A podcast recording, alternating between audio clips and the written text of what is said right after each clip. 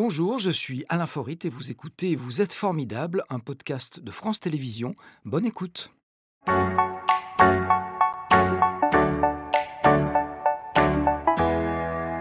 Maître André Buffard. Bonjour maître.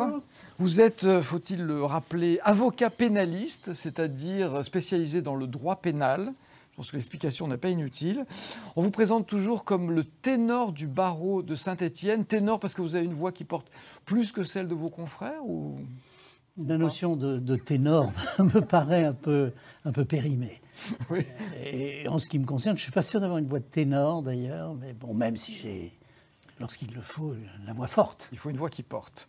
Alors on vous connaît euh, beaucoup pour les clients que vous avez euh, défendus et qui ont marqué l'actualité, comme l'adjudant-chef euh, Pierre Chanal, qui était stéphanois, même s'il a sévi bien loin de là, dans l'affaire des disparus de Mourmelon, dans la Champagne.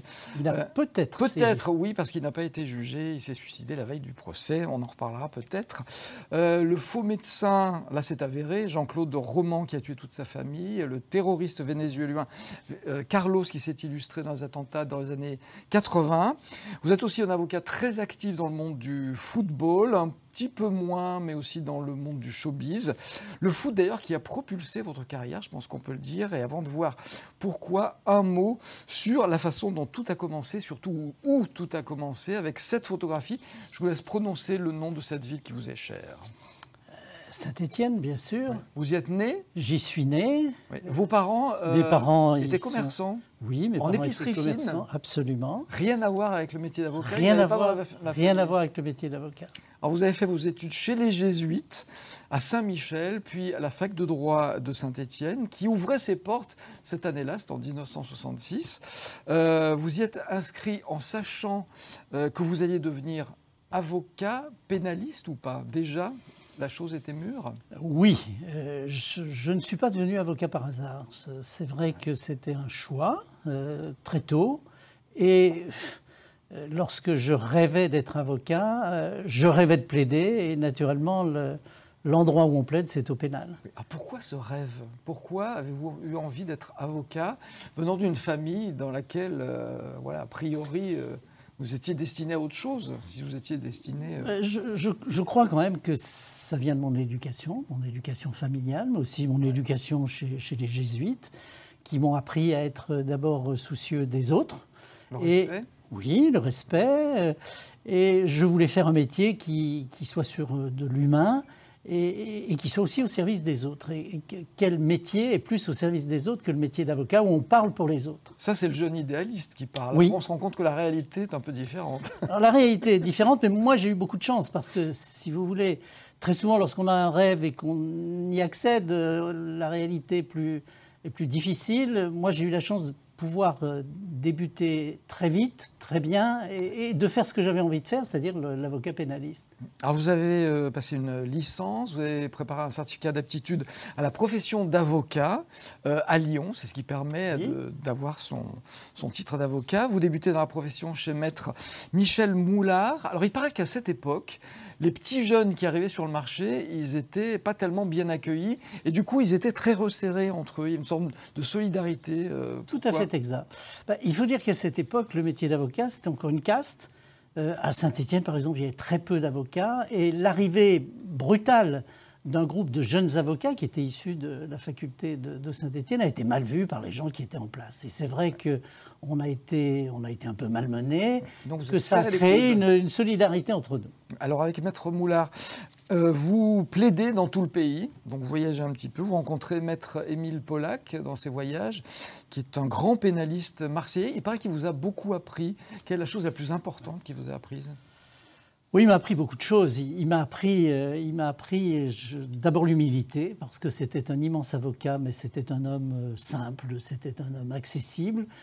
c'est quelqu'un qui avait lui aussi le souci des autres et qui avait le souci d'apprendre. Euh, d'enseigner, j'allais dire. Et, je dois dire que lorsque j'ai rencontré cet immense avocat, j'étais naturellement très, très complexé, inhibé.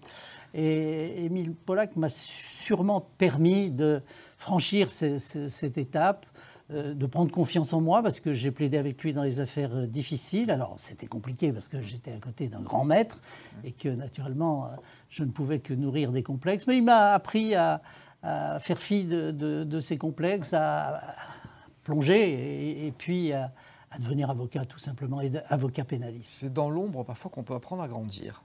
Encore faut-il qu'on vous en laisse un peu la place. Absolument. vous entrez au conseil d'administration de l'ASSE, Association sportive de Saint-Étienne, et en 1980 éclate la fameuse affaire de la caisse noire du club stéphanois.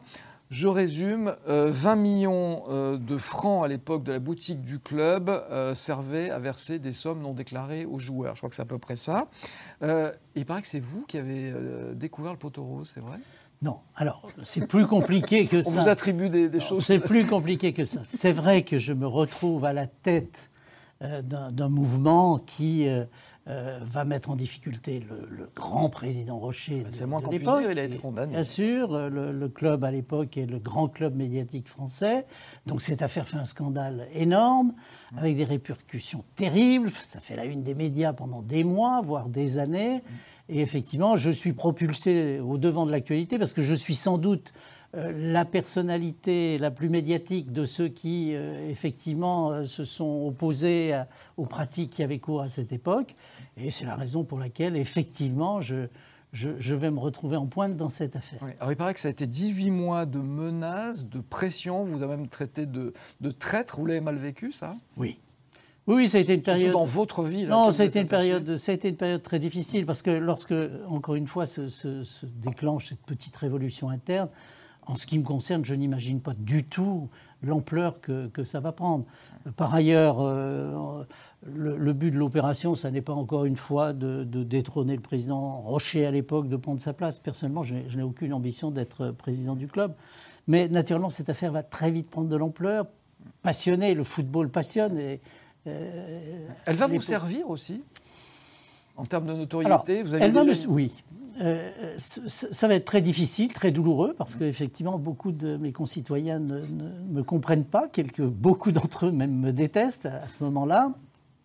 Mais ça va me servir parce que, effectivement, je vais être confronté. D'abord, je vais être confronté à une chose que j'ignorais totalement, c'était la, haine, tout simplement. Et, je découvre ça, je suis un peu, stupéfait de voir qu'on peut déclencher de, telles passions et de telles, de telles haines. Ça va m'endurcir beaucoup. Euh, je vais devoir affronter à cette époque des foules hostiles. Ce qui fait qu'après, tout le reste m'a paru presque facile dans mon métier. vous êtes devenu, le, on peut dire, le spécialiste de la négociation de contrats entre les joueurs euh, et les clubs de foot, et ça au niveau international. Hein. Il y a, on cite quelques noms comme Platini, Cantona, Rocheteau, donc pas les moindres. Euh, est-ce que c'est comme ça aussi que vous vous rapprochez un peu du showbiz, parce que les deux sont liés? Oui, alors à cette époque, après l'épisode de, de l'AS Saint-Etienne, très honnêtement, je, n'avais pas très envie de, rester dans ce milieu. Et puis, il se trouve que j'avais des relations d'amitié avec un certain nombre de, joueurs, en particulier de l'AS Saint-Etienne, qui à cette époque étaient tous internationaux. Et euh, il n'y avait pas à l'époque d'agents de joueurs, il n'y avait pas de, de, gens qui prenaient en charge la carrière des joueurs, ou ceux qui le faisaient le faisaient plutôt mal. Donc euh, un certain nombre de joueurs m'ont demandé si j'accepterais de m'occuper de leurs affaires, comme je connaissais bien le milieu, ce que j'ai fait. Puis de fil en aiguille, j'ai été amené à négocier des contrats pour de très nombreux joueurs à cette époque, et puis pour des clubs aussi qui m'ont mandaté pour... Euh, euh, réaliser des Vous connaissez bien le milieu du foot. j'ai bien connu, j'ai bien les connu deux. les deux milieux et aussi le, le, milieu du foot, effectivement. Alors vous avez été amené à travailler avec Maître Jacques euh, Vergès, le célèbre, euh, notamment au procès d'action directe. C'est un groupe terroriste communiste, je le rappelle, hein, qui a semé la terreur dans les années 79 à 87, avec environ 80 attentats, c'est énorme. Euh, vous dites que vous lui devez beaucoup aussi à Jacques Vergès. Pourquoi? Qu'est-ce qui vous a appris lui aussi de plus important? Je dois beaucoup à Jacques Vergès. C'est vrai qu'après avoir eu la chance de côtoyer de près Émile Pollack, j'ai côtoyé pendant des années Jacques Vergès. Alors Jacques Vergès, c'était une intelligence brillante, c'était un homme de grande culture, c'était, je dirais, un des derniers euh, grands avocats de ces avocats qui euh, possédaient et la culture et, et, le talent et le goût de la défense. Jacques Vergès, il m'a appris sûrement encore plus l'impertinence, la rupture, euh, le fait de, ne pas hésiter lorsque tout est perdu à dire euh, au juge euh, ce que l'on pense, qui n'est pas toujours très, très facile. Pas toujours agréable. Et pas agréable ni pour eux, ni quelquefois pour, pour l'avocat. Non, Vergès, Jacques Vergès m'a sans doute appris beaucoup au niveau de, euh, de, de, la façon d'affronter les magistrats lorsque les choses sont difficiles et que lorsque tout est perdu, ne, pas hésiter à franchir le pas, à pratiquer ce qu'il appelait, lui, la stratégie de rupture. Alors j'ai compté, vous êtes une poignée dans le pays à être aussi célèbre que vos clients. Il y a Jacques Vergès, Olivier Messner, Émile Pollack, François Lefeon, donc ils ont disparu malheureusement tous les quatre. Euh, il y a aussi Maître euh, Éric Dupont-Moretti, qui est en garde des Sceaux aujourd'hui, Maître André Soulier, le Lyonnais, mais il n'y a pas de femmes. Il y a beaucoup de femmes aujourd'hui. Alors, mais des célèbres, il n'y en a pas. Mais Ça commence. C'est une, grande injustice parce qu'il y a aujourd'hui d'abord au barreau beaucoup plus de femmes que d'hommes. et qu'il y a de très grands talents chez, chez les femmes.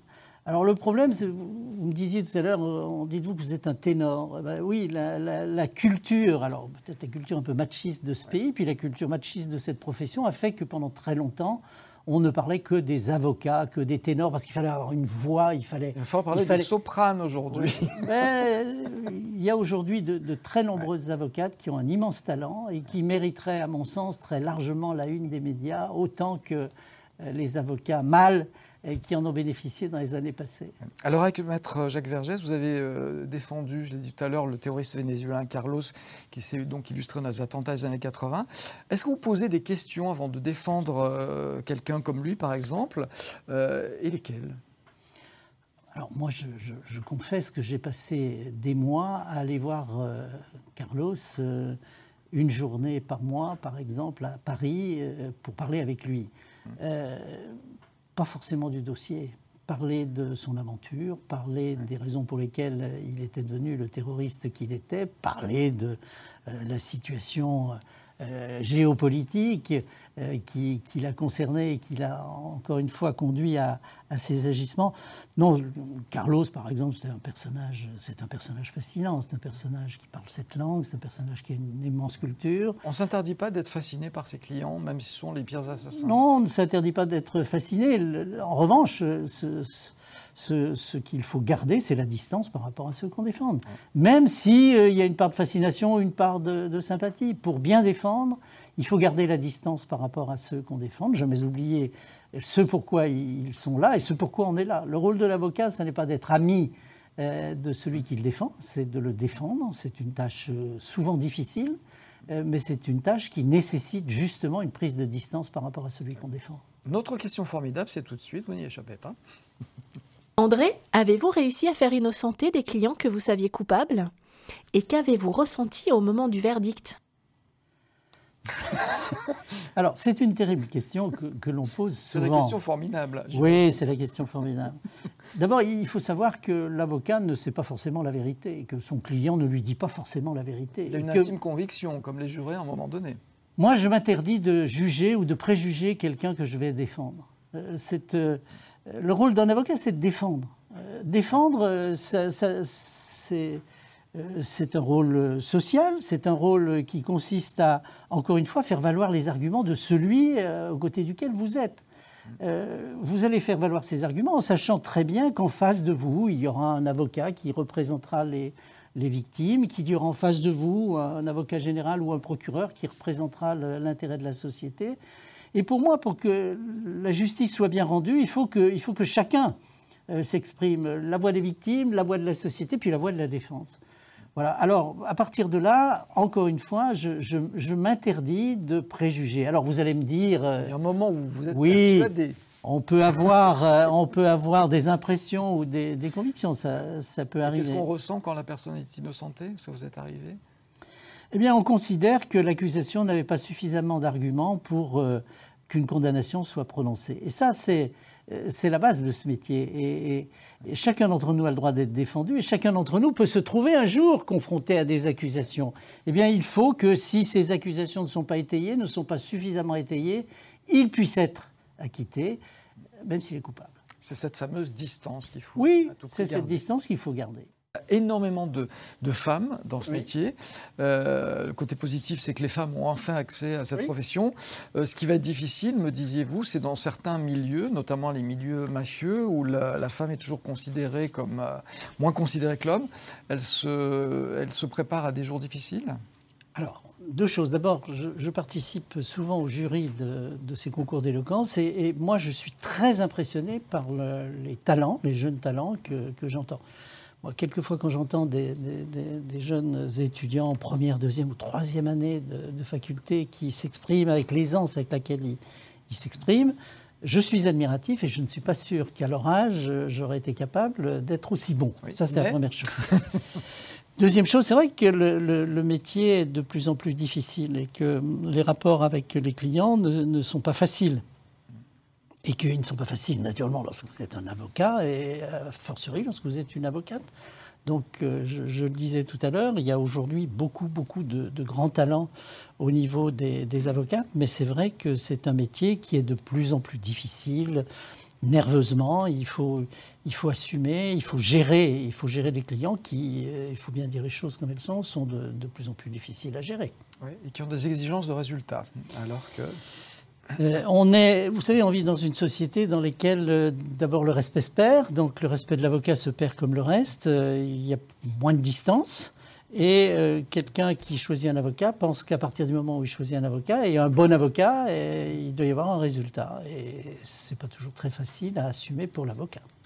Je vais vous demander ce qu'était quelqu'un de formidable pour vous?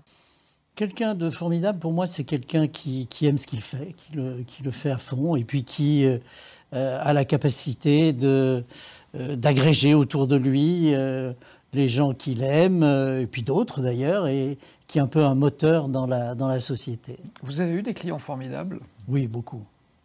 Beaucoup. Beaucoup. N'oubliez pas non plus que. On ne défend pas que des coupables. On ne défend pas que des coupables. On ne défend pas que des coupables. C'était Vous êtes formidable, un podcast de France Télévisions. S'il vous a plu, n'hésitez pas à vous abonner. Vous pouvez également retrouver les replays de l'émission en vidéo sur France.tv.